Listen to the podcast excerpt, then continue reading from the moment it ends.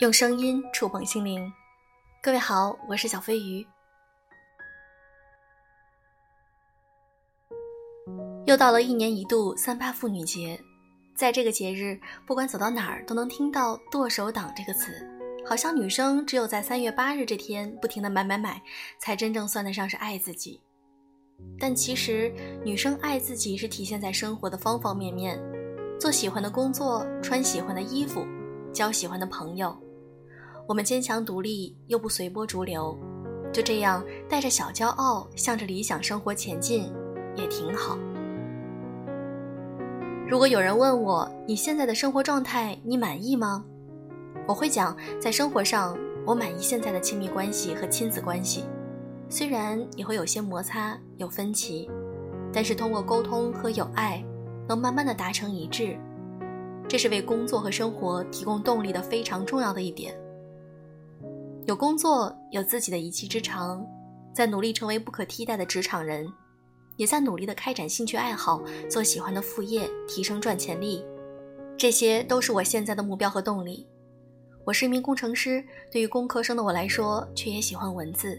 喜欢自己做电台时产生的心流，我想我会继续把我的电台做成国内首屈一指的女性成长电台。当我看到电台里有那么多粉丝支持我，为我投票，私信我说听着我的节目走过了大学，努力做好一个职场人，去实现自我。听到粉丝们对我说，在人生低谷期，是我的节目陪着他们走过了一个个难熬的夜晚，那一刻，我是为自己感到骄傲的。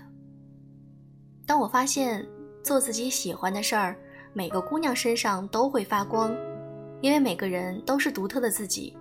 不要因为别人给你贴了标签而变得黯淡无光。我们要勇敢的做那个理想中的自己。每次当我很累，需要兼顾家庭、育儿还有工作，晚上回来录制节目时，我就会想想我很敬佩的一位偶像，科学界的女神级人物闫宁。一个注定会被记载入科学史的名字，关键是还年轻貌美，七七年出生，三十岁的时候已经成为清华最年轻的博导。她有属于自己的人生，并不在意世俗中的那些给女性强加的标签，比如结婚生子。她说：“生命如此短暂，要努力去拓展生命的宽度，多去经历和体验。”她的可贵就在于从不给自己设限。不给人生设限。